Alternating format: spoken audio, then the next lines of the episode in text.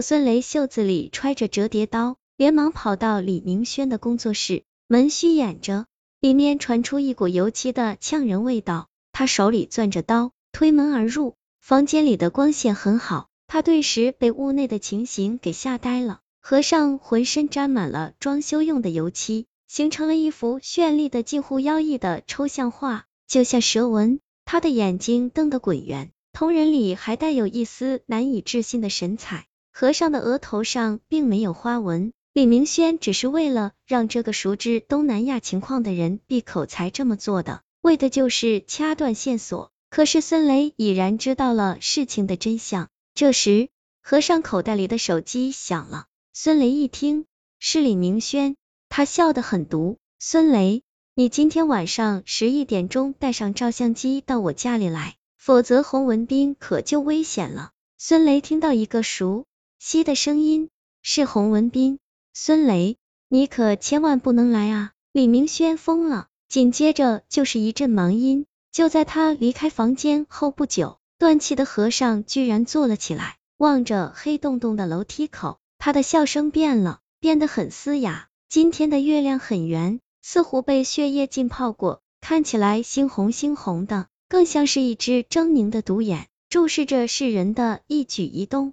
孙雷背着个侧肩包，里面装满了摄影器材，包括照相机和那个遗落的闪光灯。当时孙雷就觉得这个闪光灯眼熟，后来和尚的死才让他回想起来，李明轩拿着的。正是这款闪光灯的配套机型，他按响了门铃，咔哒，门开了。李明轩的家里很乱，空气中弥漫着一股幽香，让人昏昏欲睡。他顺着幽暗的走廊走到了前厅，偌大的前厅里点满了烛光，正中间放着一张床，上面躺着个穿着婚纱的女人，地板上画着一个巨大的圆形图案，图案的周围有九个蛇头。上面刻满了奇形怪状的符号。来了，厉明轩穿着一身笔挺的黑色西装，径直从房间里走出来，用轻松平常的语调跟孙雷打招呼，儒雅的一如往常。孙雷没吭声，就像看着一个怪物。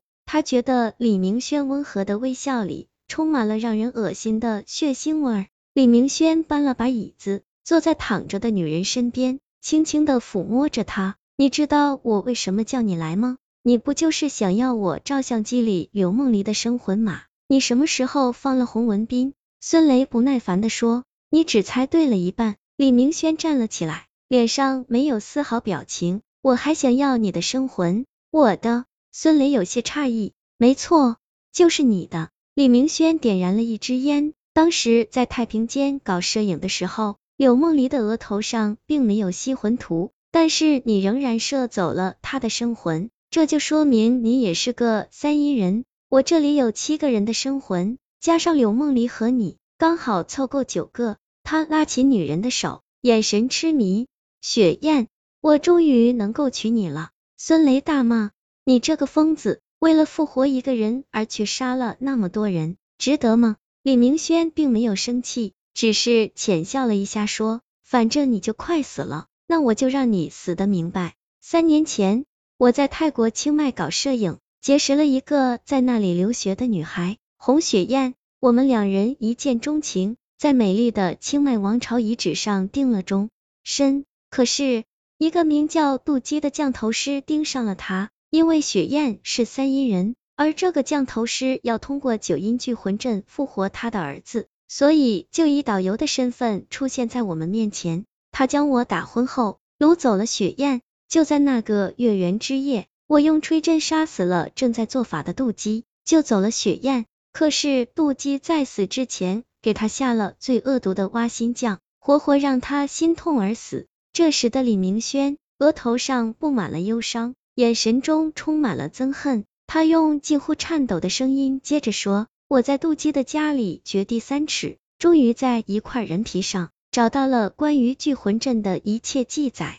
我回国以后，利用名气在很多院校里任职，找到三阴之身的男女，通过照相机摄取他们的生魂。我一定要救活雪雁，为了他，我可以做任何事情。郑小霞、守门老人、夏小璐，还有和尚，他们和你有什么过节？你为什么要滥杀无辜？孙雷激动的双眼通红，